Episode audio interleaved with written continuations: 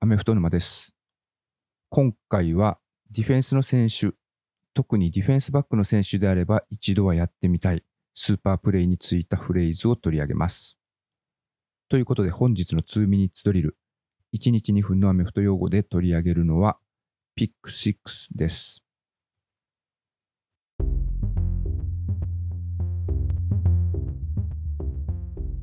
このピック6、まあ、スラングみたいなものなんで、ルールブックとかで書かれてるタームではないんですけど、直訳すると、6を拾うという意味になります。なので、考えいい人だと、ディフェンスがタッチダウンを奪った時の用語だなというところまでは想像できると思うんですけれども、落ちてるボールを拾う、ピックするという意味では使われてません。なので、オフェンスがボールを落とした時、ファンブルした時にそのボールを拾ってそのままタッチダウン、いわゆるファンブルリカバリーフォアタッチダウンというようなシーンでは使われてないんですよね。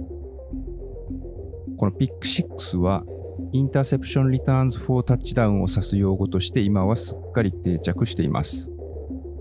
放送とかネットとかでもインターセプションリターンフォータッチダウンというのはフレーズ的にはちょっと長いということもあるからだと思うんですけれども、Pick 6の方が今はポピュラーな表現になってます。で、このビッグプレイ、本当狙ってできるプレイではなくて、スペシャルなプレイだと思うんで、シーズンのスタッツとかにすると、QB サックのようにトップの選手が2桁稼いだみたいなことにはならないみたいですね。2021年シーズンの場合は、 Pick 6を決めた選手は1位と4位しか存在しません。ピック6を2回決めた選手が3人で同率1位。で、1回決めた選手が36人いて、彼らが全員40位。で、残りのピック6を決めていないディフェンスの選手が全員40位というような形になります。ちなみに、昨シーズン2回決めた選手というのが、カウボーイズのコーナーバックのトレボン・ディグス、バッカニアーズのセーフティーのマイク・エドワーズ、パッカーズのコーナーバックのラスール・ダグラスになります。それぐらいレアなプレーなので、歴代のピック6リーダーでさえ、1位が17シーズンプレイした中で、スティーラーズでの活躍が印象的なロッド・ウッドソンの12回、18シーズンプレイした中で、レーダースでの活躍が印象的なチャールズ・ウッドソンの11回、そしてもう一人11回記録した選手がいて、ピック6を2桁以上決めてる選手は歴代でも4人しかおらず、彼らは全員10年以上プレイしている超息の長い選手っていうような形になってます。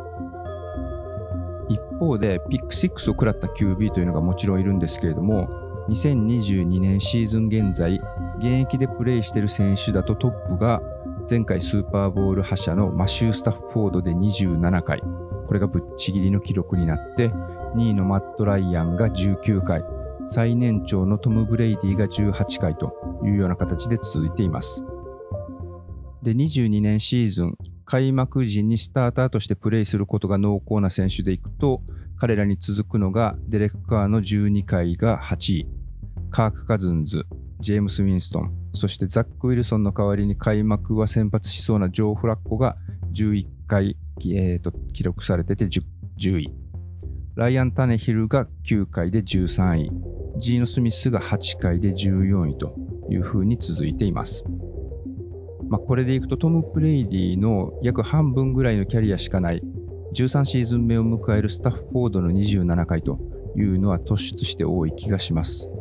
これは歴代でも4位という成績になってます。逆に2022年シーズンが10シーズン目となるジーノ・スミスの8回というのはスタッフォードのキャリア年数と比較すると数字的には少ないような気はしますけれども出場試合数を考えるとこれはこれで比率としては多いんじゃないかという気がします。でちなみに歴代トップはブレット・ファーブの31回、ダン・マリーノの29回、そしてジョー・ネイマスの27回と続いて、でペイトン・マニング、ドリュー・ブリーズがマシュー・スタッフォードと同じ27回ということになってます。ということで今回はディフェンスからすると超レアなスーパープレイ、 interception return for touchdown を表す Pick 6をピックしました。前回ちょっと告知させてもらったアメフト沼、日本で希少なアメフト系ポッドキャストで配信した最新エピソード、